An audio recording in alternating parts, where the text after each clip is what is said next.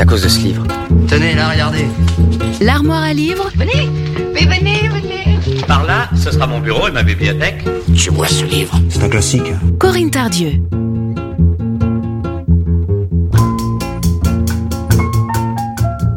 Bonjour à toutes et à tous.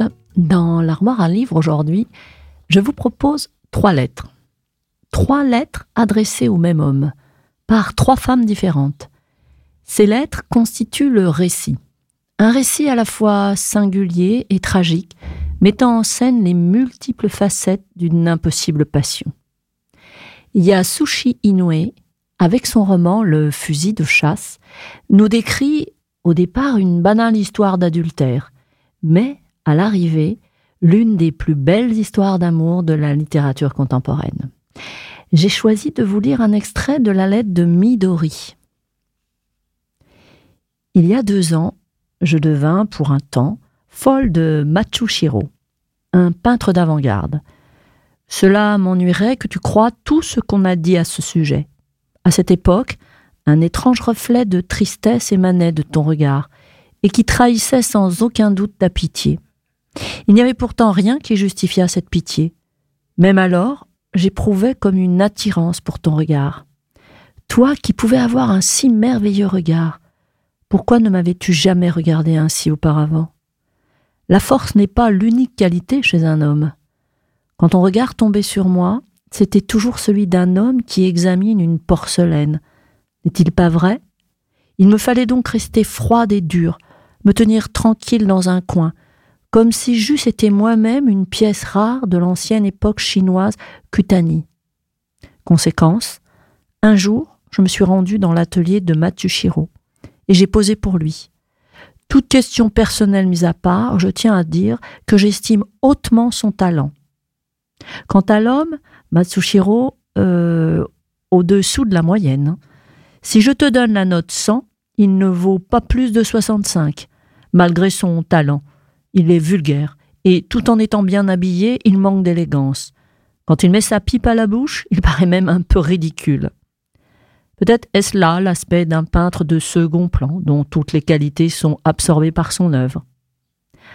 Au début de l'été dernier, je me suis entiché de Tsumura, le jockey de Blue Honor, qui remporta le prix du ministère de l'Agriculture. À cette époque, ton regard brillait de malice, et une lueur de franche réprobation y avait remplacé la pitié. Au début, quand je te croisais dans le hall, je pensais que ton regard reflétait le vert feuillage des arbres du dehors. Mais, un jour, je me dis que j'avais commis une erreur flagrante. Évidemment, j'étais extrêmement insouciante. Si j'avais deviné la signification de ton regard, je n'aurais pas demandé mieux que d'y répondre, avec froideur ou avec chaleur. Mais, en ce temps-là, tous mes sens étaient captivés par la beauté de la vitesse, et ta façon médiévale d'exprimer tes sentiments m'était incompréhensible. Pourtant, rien qu'une fois, j'aurais aimé te faire admirer le magnifique esprit de compétition de Tsumura, plaqué sur la croupe de l'invincible Bleu au Nord, quand il remontait plus de dix chevaux consécutivement sur la ligne d'arrivée. Si tu avais pu, alors, apercevoir dans tes jumelles l'allure de cet être à la fois grave et pathétique, Bien sûr, je parle de Tumura et non de son cheval. Tu aurais été toi-même, j'en suis sûr, fou de lui. Ce garçon de 22 ans, que semblait parfois effleurer un vague remords, s'efforça à deux reprises d'améliorer son record, simplement parce que je le regardais faire. C'était la première fois que j'observais semblable manifestation de l'amour. En dehors du pur désir de me voir le féliciter, aussi longtemps qu'il montait la jument marron, il oubliait absolument tout ce qui me concernait, et il devenait un véritable dieu de la vitesse. Sans aucun doute, je connus dans ces moments l'une des plus grandes joies de ma vie, avoir mon amour. Il s'agissait bien d'une sorte d'amour. Courir tout au long d'une ellipse de 2270 mètres sous l'effet d'une passion limpide comme l'eau de roche. Je ne regrette pas le moins du monde d'avoir donné à Tsumura ces trois diamants que j'avais sauvés pendant la guerre. Cependant, ses qualités les plus émouvantes n'étaient évidentes que lorsqu'il montait Blue au nord.